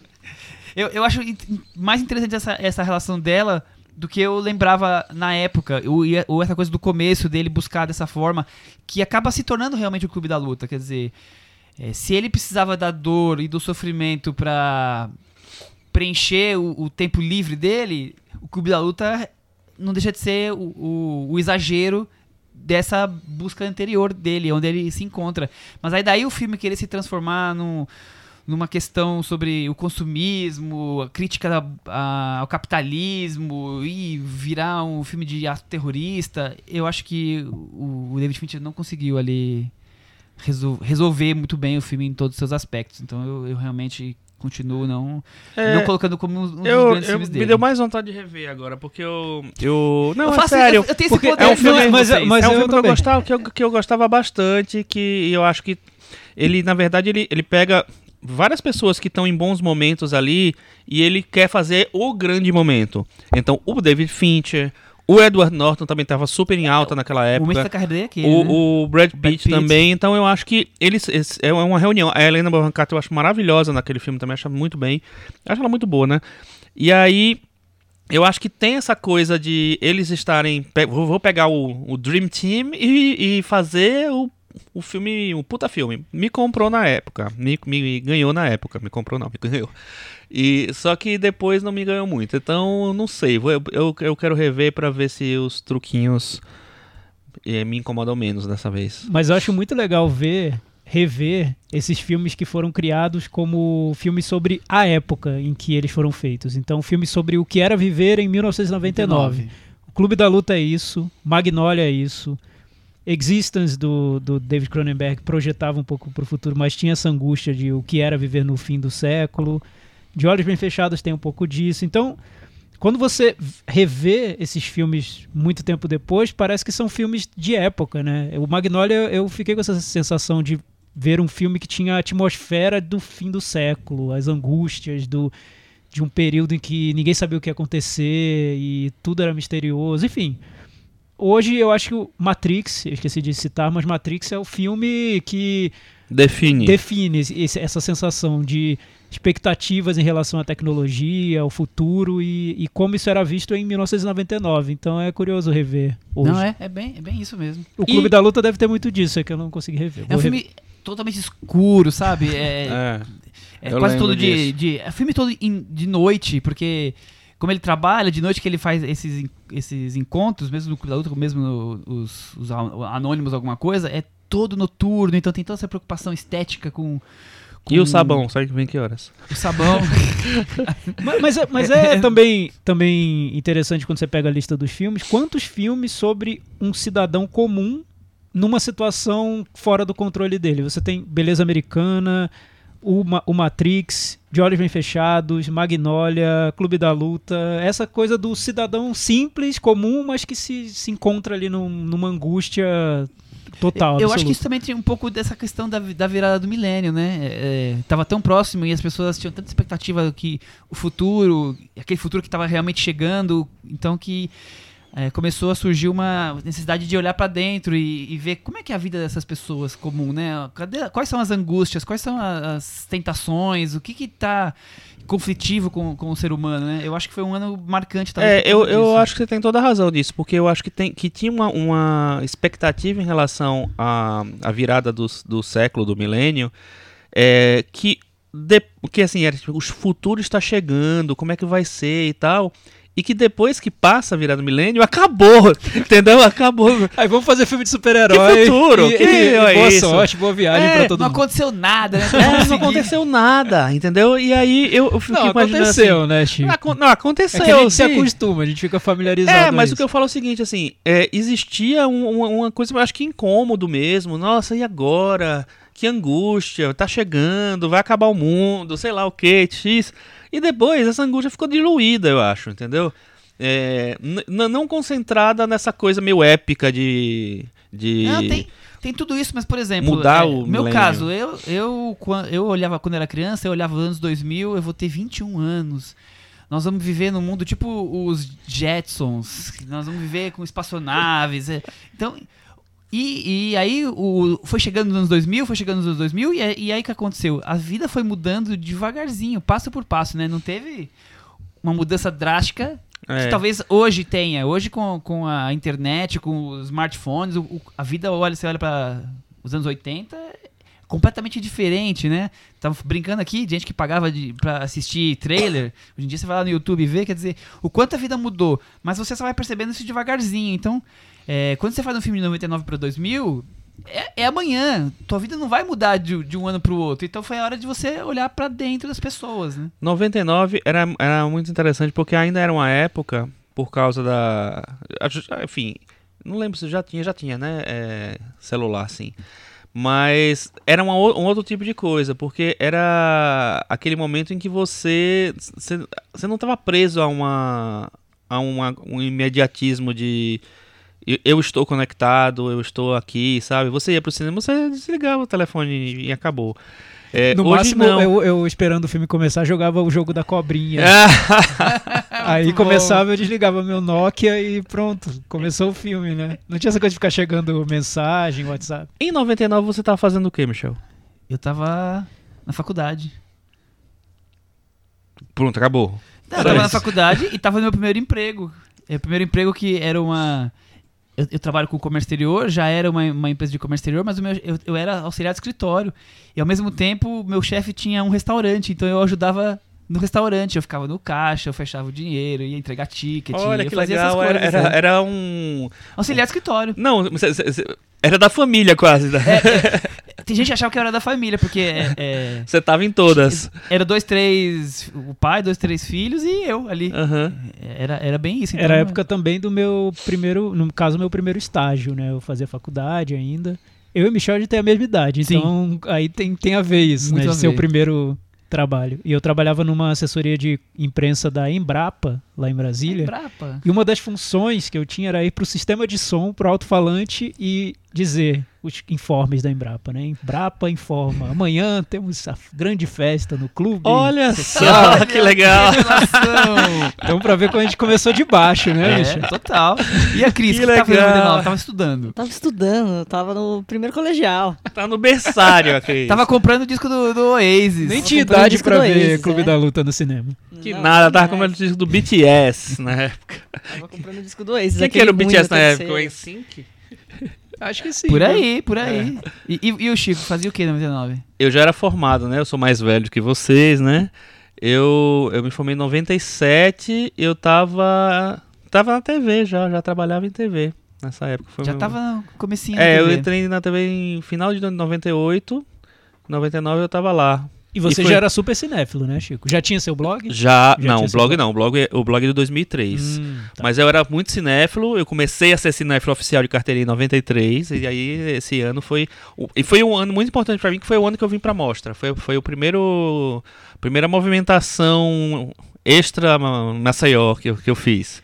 Descobrindo o E- mundo. Eu Não, também- foi, foi era genial. mu- foi- Eu era muito cinéfilo nessa época. Eu lembro que tinha muito fórum de discussão na internet e foi aí que a gente conhecia muita gente. Eu lembro que na época eu conheci o Diego, o Maia, o Henrique Miura. o- Eu não sei se o Chico usava os fóruns. Não. Talvez Eu não, não, eu, mais não, eu- eu, conheci você nessa Michel época. Simões. no- Então, os fóruns era onde a gente comentava os filmes. Eu lembro que um filme que virou um fenômeno do fórum foi o do Almodóvar, Tudo Sobre Minha Mãe, que foi Sim. o filme de 99. Exatamente. Exatamente. Vamos falar, antes, acabou de falar sobre o filme do Almodóvar, com certeza não vai faltar. Vamos falar um pouco dos filmes mais clássicos daquela época, que a gente acabou não falando. Ou, sei lá, por exemplo, animações. O que, que teve de animação interessante? foi um ano muito bom para animações. É, Você teve o segundo Toy Story, que foi muito bom. Que é uma das maiores bilheterias. É, né? É, Você teve o Gigante de Ferro, que é uma animação do Brad Bird, ainda fora do desse esquemão lá antes da da, Pixar, da né? Pixar. O date da Pixar já É, foi o primeiro filme não, da Pixar? não, foi não, antes. não. É antes da. a- é totalmente fora. É, um- é bem independente esse filme. E Ah, não, a Pixar veio antes, claro, mas ele, É. ele não tava na Pixar. né? E você teve South Park, maior, melhor e sem Olha. cortes. Então tem três grandes animações esse ano. É, eu lembro que eu adorei os três. Achei os filmes fantásticos. O South Park foi o que tocou mais no meu coraçãozinho perver- pervertido.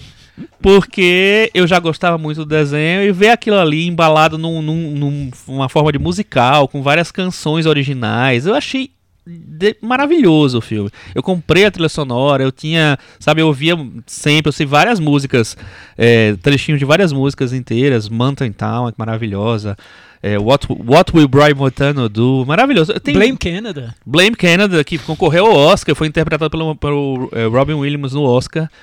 É, tem várias músicas muito boas. E, e o roteiro é aquela coisa despirocada que a gente já espera do. Do de uma, animação do. Como é o nome do cara? Aquele criador? Esqueci. Enfim, X. Não sei É, também. Eu não assisti South Fugiu Park. agora do. E eu, eu fiquei encantado. Mano, eu, eu assisti numa ida a Salvador esse filme. Eu tava. Morava em Maceió, mas não sei por que, que eu fui fa- que que eu fui fazer em Salvador e assisti esse filme lá. Foi um filme que eu fiquei bobo, assim. O Toy Story 2, eu, go- eu gosto bastante também. Acho um filme bem, bem legal, assim. Eu gosto muito dessa série. É, não tem pra mim o mesmo impacto que tem o 3, que eu acho um, um dos grandes filmes né, de animação. Mas é um, acho que é um belíssimo filme. É, é uma série que tem muito cuidado com personagens, com, com o roteiro. Além de tudo, é um filme que, se- uma, uma série que se preocupa muito com, com essa esses detalhes assim que você não vê em todas as animações. Você Ó, sabe o que eu- diretor do, do South Park é o Trey Parker. Trey Parker. E na, da série ele fazia junto com. Acho que ainda faz, né? Não sei se ainda tá em produção, parei de acompanhar. Eu era muito fã na época Aham. também. É Trey Parker e o Matt Stone. Matt Stone, isso. É, e Chico, eu lembro do. É, primeiro que é curioso ter tido Toy Story 2 da Pixar no mesmo ano do Gigante de Ferro do, do Brad Bird, que depois virou um grande nome da Pixar com Ratatouille, e Os Exatamente, Incríveis é. e tudo mais. Mas eu lembro que eu adorei Toy Story 2 na época, Uhum. porque o 1 eu gostei muito do filme. Porque todo mundo gostou do- da, da, da inovação tecnológica que o filme estava trazendo. Mas em termos narrativos, eu achava, e também eu acho que muita gente achava, que ele ainda ficava aquém em comparação às animações tradicionais da Disney, que eram mais sofisticadas, tinham um trabalho de construção de roteiro maior. Mas o Toy Story 2 acho que foi quando a Pixar pegou a Disney e depois não abandonou mais. Eu acho que tá muito pau a pau com tudo que a Disney fazia e ah, eu acho muito divertido o filme. Ele tem um ritmo de filme de ação, é, é, é bem legal. É o meu preferido porque eu não sou dos grandes fãs do terceiro, terceiro. mas Você não é? Eu Nossa, gosto, acabou a amizade. Ô, Cris, já que o Thiago trouxe o assunto Disney e Tarzan. Ou outras animações também para falar. eu achava cara, legal. Tarzan. Eu gostei de Tarzan. Ah, eu achei chato. pra mim. eu- Você falou que você quase colocou Tarzan aí no top. Não, era brincadeira, era só por causa da música do Phil Collins. Então, mas era uma época que ainda tinha esse, essa disputa entre a animação mais convencional né? com a da Pixar. E foi um ano, acho que, quando, quando ainda existia algo de, de igualdade entre uma coisa e outra. Porque o Tarzan foi bem elogiado, a técnica era. era era muito bem cuidada também. Eu lembro que para mostrar o Tarzan descendo nos galhos das árvores, o, o, o filme fazia um efeito que parecia uma montanha russa. Enfim, era, era interessante. Inovador, Você né? sabe que, que o Tarzan eu não gosto, eu acho chato, acho. hum, eu esqueci do filme, na verdade, assim. E aí eu tava vendo um link lista que eu tava olhando esses dias e que falavam justamente isso do Tarzan da, de, do- de inovação. E eu não fico. Que inovação? Eu lembro disso, eu Eu não lembro lembro disso. dessa inovação nenhuma do Tarzan. É que queria ser um filme de mais de ação também, né? Teve isso. O, o Chico, é, acho que o filme que falou por cima podia falar um pouco mais é o Gigante de Ferro, porque eu acho que não fez o, o sucesso estrondoso. Não, não. Mas ele, ele é, um- é um, um belo da animação, né? É, Um eu acho- surpreendente. Eu acho um, um- uma bela, belíssima é, animação. Desses três, eu gosto muito do South Park, mas o Gigante de Ferro talvez seja o filme que eu acho mais bonito. Eu acho que é um. Ele, ele conseguiu um, um- uma coisa quase lírica, assim, na, na maneira de contar aquela história tal. Que é uma coisa que a gente já vi- veria nos, nos, últimos, nos filmes seguintes do, do Red Bird, já na Pixar tal. Principalmente no Ratatouille, eu acho. Que Os Incríveis é um filme mais de ação tal, tem muita emoção também, mas é um filme mais de ação, tem um, uma- um outro tipo de pegada. E o Gigante de Ferro não, é um filme pra ser bonito. E ele é, realmente é. Eu, não, eu acho que ele consegue encontrar um equilíbrio é, um, para poder contar é, aquela história da amizade do menino com o gigante e tal, de uma, de uma maneira que super, sei lá, super É diferente. Por, por- por- tocante mesmo. É, porque é, é mais dramático, né? É menos cenas de ação e mais, Uhum. e mais essa relação entre eles, né? Mais um Uhum. drama. Eu acho bem legal também. É, eu, eu lembro que foi um dos filmes meus filmes favoritos daquele ano. Eu gostei demais. Eu vi, eu vi esse filme na Anima Mundi. Na verdade, eu não vi ele em 99, eu vi, eu vi em 2000. Mas, né, aqui, aqui a gente tá empacotando pelo ano de origem. Então, é, é um filme que me tocou bastante. Eu vi no Anima Mundi, numa, numa sessão que teve no MIS, no Museu da Imagem do Som aqui. Muito bem. O, o Thiago, e foi um ano de história real, né? Falando em filme. Sim, o, É, um- filme do David Um Lynch. diretor tão alternativo fazendo um filme mais convencional, é, né? Passou no Festival de Cannes. Eu acho que foi na competição de Foi, foi que sim. passou. sim. É, uma grande surpresa, pra mim pelo menos, que eu não, não esperava um filme tão. é, Chama Straight Story, né? Eu não esperaria um filme tão straight do, do História David direta, né? É, narrado de um jeito tão direto. É, e tão. Eu acho um grande filme. Eu lembro quando eu vi, eu adorei. Eu acho que ali que o David Lynch mostrou que, ao se despir de tudo que era associado ao cinema dele, né, que as pessoas associavam os David Lynch sempre a algo surrealista, um cinema de sonho e psicodelia, ele tirou tudo isso, deu uma limpada para contar uma história de um de um velhinho que cruzava um longo trecho da América num cortador de grama. Era isso? Então tem o lado surrealista Pra, aí no conceito. pra encontrar com o irmão que não É. via Mas- décadas. Mas, ele é filmado de um jeito muito muito direto mesmo É. e, e com um lirismo que tá na própria situação e na interpretação. Eu acho um grande filme. Você sabe que o, o- esse filme, o projeto, né, a ideia foi apresentado para o David Lynch pela e- a mulher dele à época, que é a Mary Sweeney, que é- editava os filmes dele. Ela falou assim: Olha, tem uma história incrível, você tem que fazer o filme dessa, dessa história.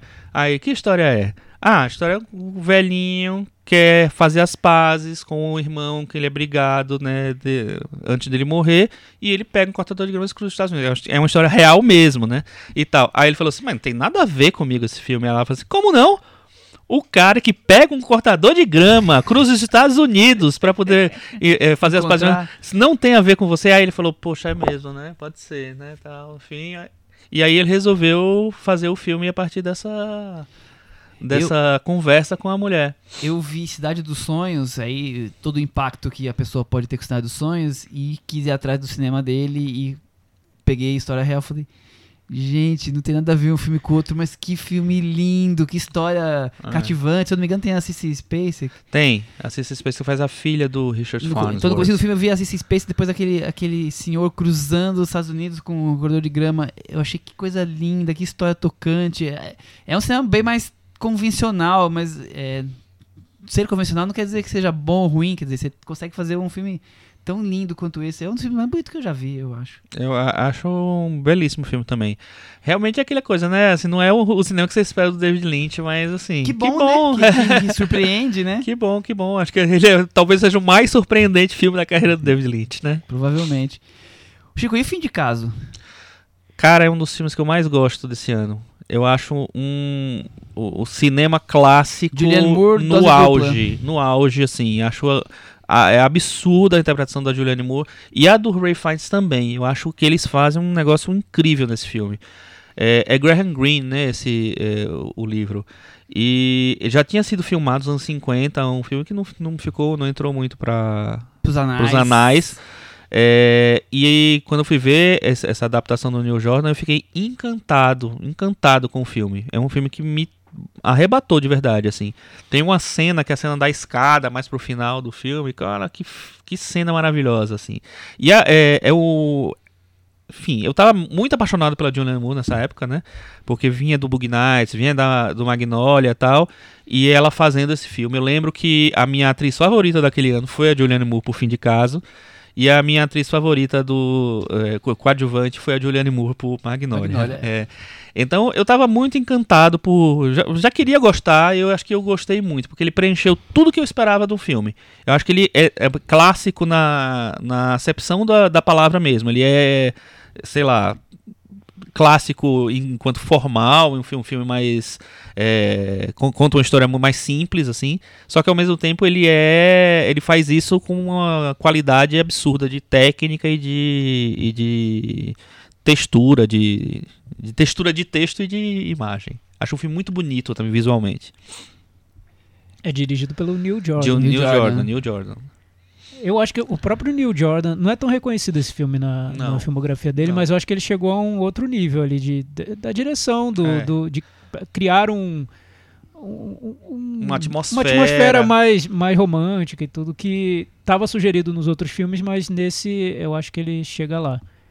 O- eu- antes ele fez Traídos pelo Desejo, que também Uhum. foi um filme super elogiado, mas esse eu acho que tem um, um cuidado visual mais Mas interessante. é a grande fase É. da carreira dele, do Neil Jordan, né? Depois ele sumiu. Agora ele tá lançando um filme agora esse mês de junho, né? O... Nossa, o parece Greta. ser uma besteira.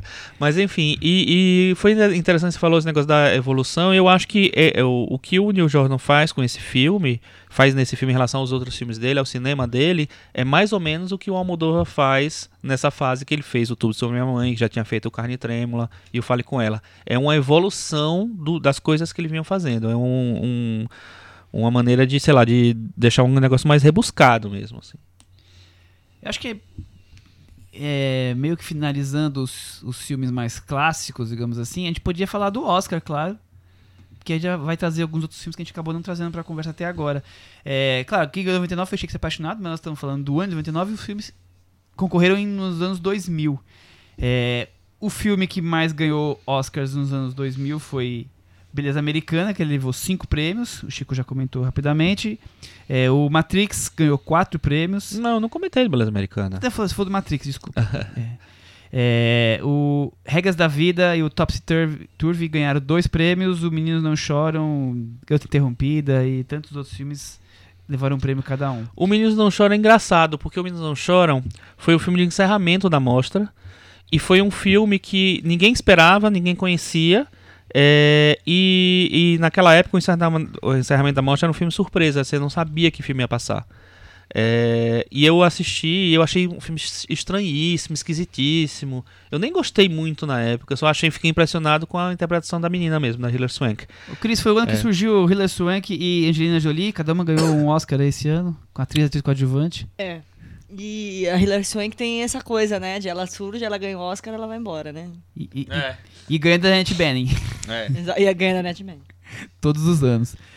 É, você lembra desses, desses filmes, Thiago, foram marcantes? Tá, então. Garota Interrompida, Meninos Não Choram. Beleza Americana. Beleza Americana. Beleza é que Americana mais foi um fenômeno. Eu lembro da sessão, as pessoas adoraram o filme na época, compararam a Billy Wilder.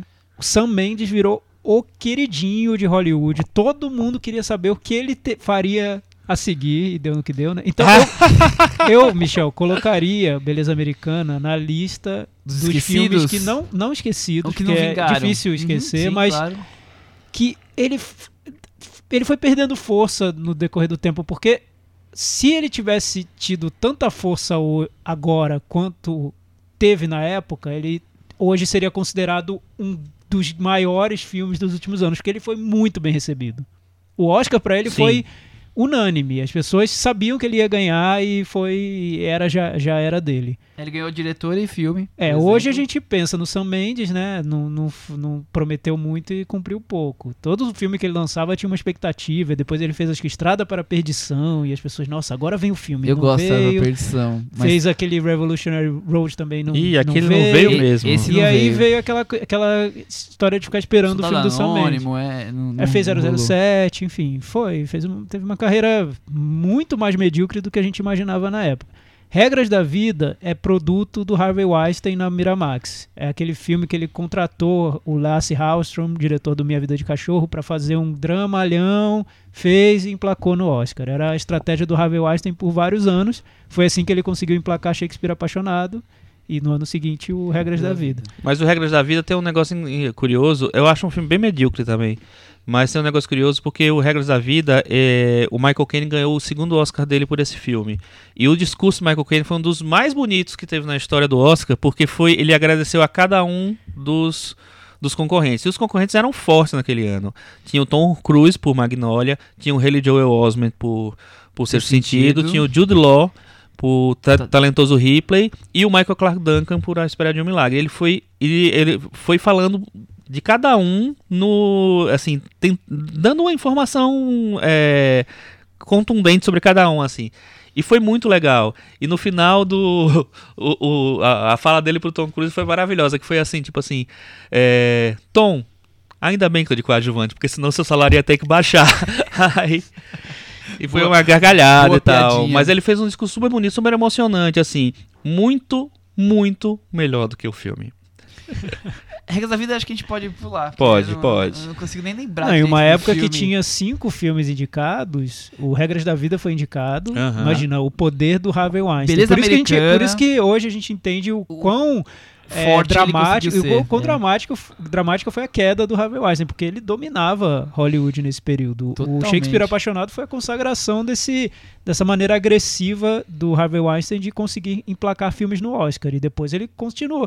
Chocolate, que é um filme absolutamente medíocre, foi também indicado. Nossa, é a mesma muito linha, né? medíocre, É a mesma muito. linha. E do Las Hawthorne também. É. O Las Hawthorne era quase o Era, brinquedinho era um dele, diretor né? contratado, É. praticamente. Porque o, o Harvey Weinstein achava que ele sabia fazer filmes, só que ele não queria assinar os filmes. Então ele contratava um diretor e mandava em tudo. Ficava com corte final, remontava É. o filme, enfim. Resolvia. Era isso. Os cinco de casa daquele ano foram Beleza Americana, Regras da Vida, é, O Informante, A Espera de um Milagre, O Sexto Sentido. Chico, o que você acha da- do. do. Dessa Beleza- lista? Não, Beleza Americana. Então, eu, eu, eu- é um filme que eu realmente não revi depois. Eu vi na época, eu gostei, eu achei um filme que era bom, assim. É, é- é- quando um filme tem um elenco que tá todo bom, tá todo. Já, você já tem um meio caminho andado ali, né? Então eu acho que o Kevin Spacey tá muito bem, a Annette Bening tá muito bem. Tem o- a- todos a- os jovens ali daquele filme estão muito bem. O Wes Bentley, a Tora Birch e a Mina Suvari, que faz a menina aqui lá dos, das pétalas de rosa, assim. Eu acho que tá, tá tudo muito, muito bem nesse filme. É, então, na época que eu vi, eu achei legal, assim. E eu não sei como foi que eu consegui comprar aquela cena lá do saco de voando, né? Mas enfim. Todo mundo comprou, Todo mundo Chico, todo comprou, mundo né? Era um o que eu negócio. imagino é o que teria sido do filme se ele tivesse sido lançado hoje. Porque imagina, um filme sobre as angústias de um homem branco americano de meia idade. Mais um filme sobre a virada do milênio. interpretado por Kevin Spacey. Ah, Acho que não, hoje não, aí não. Não existiria. né? Aí não tem. é o Aí filme mais tem. politicamente incorreto assim, do momento. É. Quem quer saber hoje Tá sobre louco a- pra pegar Michel. a, a vizinha, fi- amiga da filha, Exato, né? e que isso no filme é colocado como uma grande angústia. Quem hoje se importa com as angústias É, do então. homem branco de meia idade Não, americana?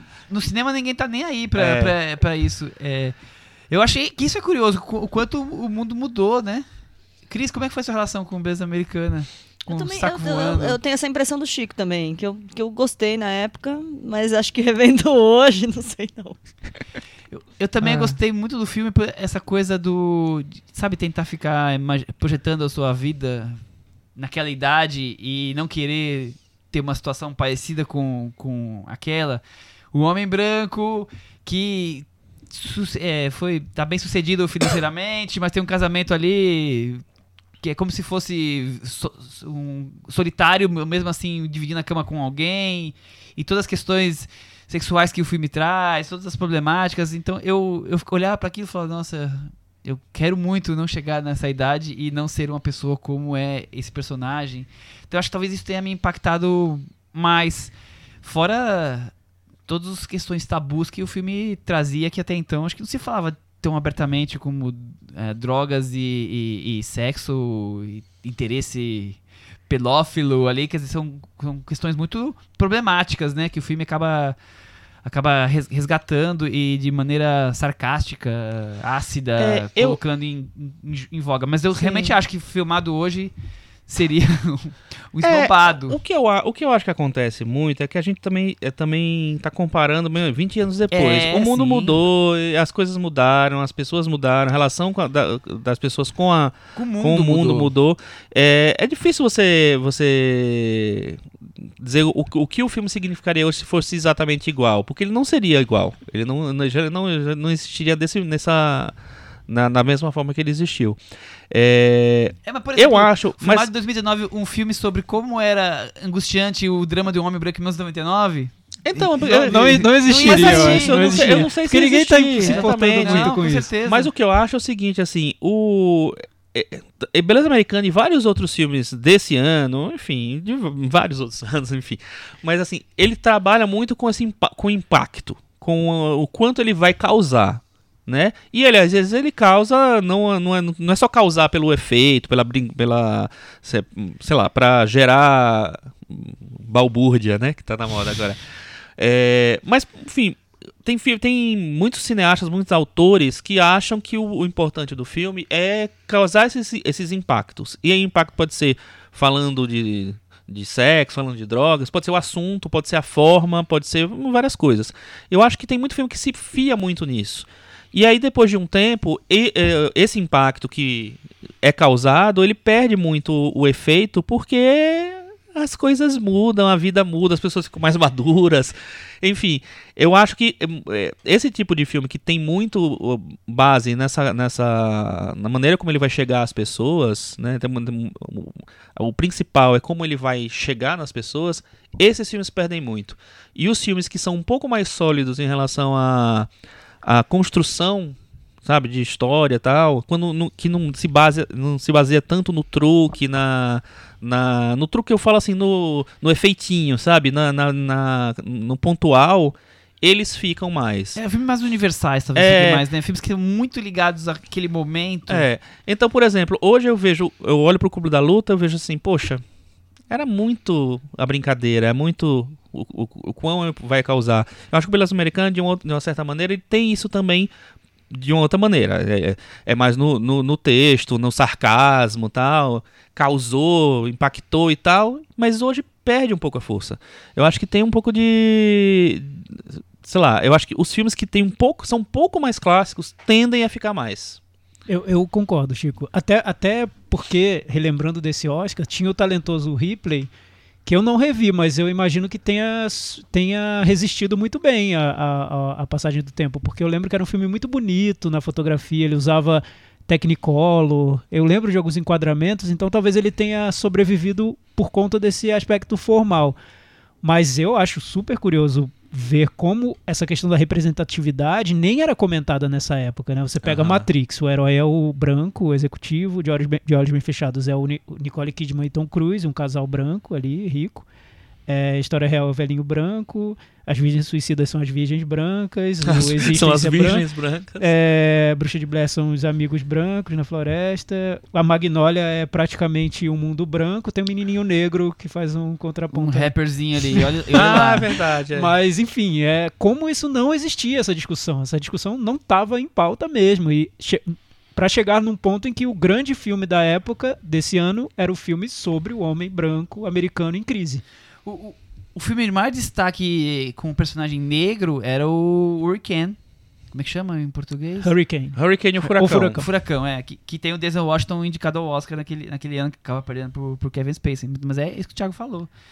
É, O próprio filme, do, o próprio filme do Spike isso. Lee desse, desse ano era o Verão de Sam, que não era exatamente um filme Não, não era sobre nada. questão Era um- racial, é sobre o serial killer, lá, que é um bom filme, eu gosto do Verão de Sam, mas ok.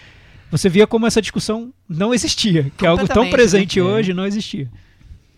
Agora a gente não, Não, pode... e, e- e- e tem a, a espera de um milagre, né? Que tem um, ah, um- sim, um- sim, sim. Só que assim, é um para mim a interpretação do Michael Clark Duncan é difícil ser- você ser branco e, e- e fazer essa avaliação. Mas é, a interpretação dele é, é muito caricata, eu acho. Eu acho muito calcada numa ima- no imaginário do negro mais folclórico, quase. Sabe? Eu acho que um né, faltou um filme realmente que, que representasse, assim, um. Sei lá. o, o É drama não tinha- do, é, do, não do tinha homem esse- negro. É, o, esse Cannon é, né? o- é o que faz isso, né? É, o É. personagem negro que é preso e passa a vida toda preso injustamente. É o filme que consegue, de alguma forma, colocar. Mas às vezes assim, tá de cada ator, não, não, nem entrou na lista dos cinco. Mas um filme que tá passando em branco que a gente não pode deixar de comentar é o do Michael Mann, né? O Informante. Não sei se, se vocês concordam comigo, que é um dos grandes filmes daquele ano. Eu acho, eu acho muito bom, acho muito bom. Eu não, não é o meu filme favorito nem de longe do Michael Mann, eu acho que ele fez coisas bem melhores, mas eu acho um belo filme, eu acho um filme que ele tem um domínio técnico sensacional. Ele tem, né? Ele, ele tem em todos os filmes dele. Mas eu gostei muito desse filme na época, gostei muito. E acho que é, teve um. O Oscar é muito louco, né? Porque o Oscar, ele assim, ele, ele lança o Russell Crowe é, por esse filme e não premia. O primeiro Russell Crowe, pra mim, a, melhor interpretação dele, é- pra mim, é esse filme. Aí ele vai e ganha no ano seguinte fazendo, dando um zurro lá do Gladiador. É porque aí Entendeu? o que ele perdeu já entra numa conta É. retroativa e soma pra ele ganhar o e próximo, aí no é terceiro ano é que ele faz o filme que seria do Oscar clássico, que hoje nem é, nem é o filme mais que ganha é, prêmio hoje, que é Uma Mente Brilhante, Brilhante. que é, assim, é- esse era pra ele ele ter ganho porque é o mais bait, né, de Oscar. Então tudo errado, mano, tudo errado, sabe? Mas pra mim a interpretação dele é muito boa nesse filme, muito boa. Ele e o Champagne. Champagne não, desculpa. Não, o o, Al Pacino o Al Pacino. e o Al Pacino. Christopher Plummer. É. E você lembra de alguma coisa? É um filme sobre jornalismo, é, É, um filme sobre lembro- indústria do tabaco. É, eu lembro bem por alto, porque como era um filme muito sobre um, um fato específico, sobre uma questão, uma notícia, a tendência é que ele se perca um pouco com o passar do tempo. Mas eu lembro que ele era muito bem filmado também. Hoje a gente lembra mais o Michael Mann por Fogo contra Fogo, até por Colateral, que são filmes mais despregados de um, é, de um tema, né? São filmes mais cinema mesmo. O Informante acho que perde um pouco por ser tão ligado a um Nossa, tema. eu adoro o Informante, eu acho um baita filme. É, ele te envolve na questão, não só em, em descobrir os meandros da, da história, como na relação é, fonte jornalista. Eu acho baita filme. Bom, vamos encerrando aqui a primeira parte dessa série temática. E já vou aproveitar e destacar que na semana que vem vamos trazer os filmes mais alternativos, mais cults. E também filmes que nós estamos falando hoje de filmes em inglês, né? Vamos trazer os filmes de outras línguas, de outros idiomas, incluindo os filmes nacionais. Então vai ter muito tudo sobre minha mãe, O Vento que nos levará, Quero ser John Malkovich, Virgens Suicidas, Clube da Luta. Tem bastante coisa aí. Espero que vocês gostem. Até semana que vem. Tchau.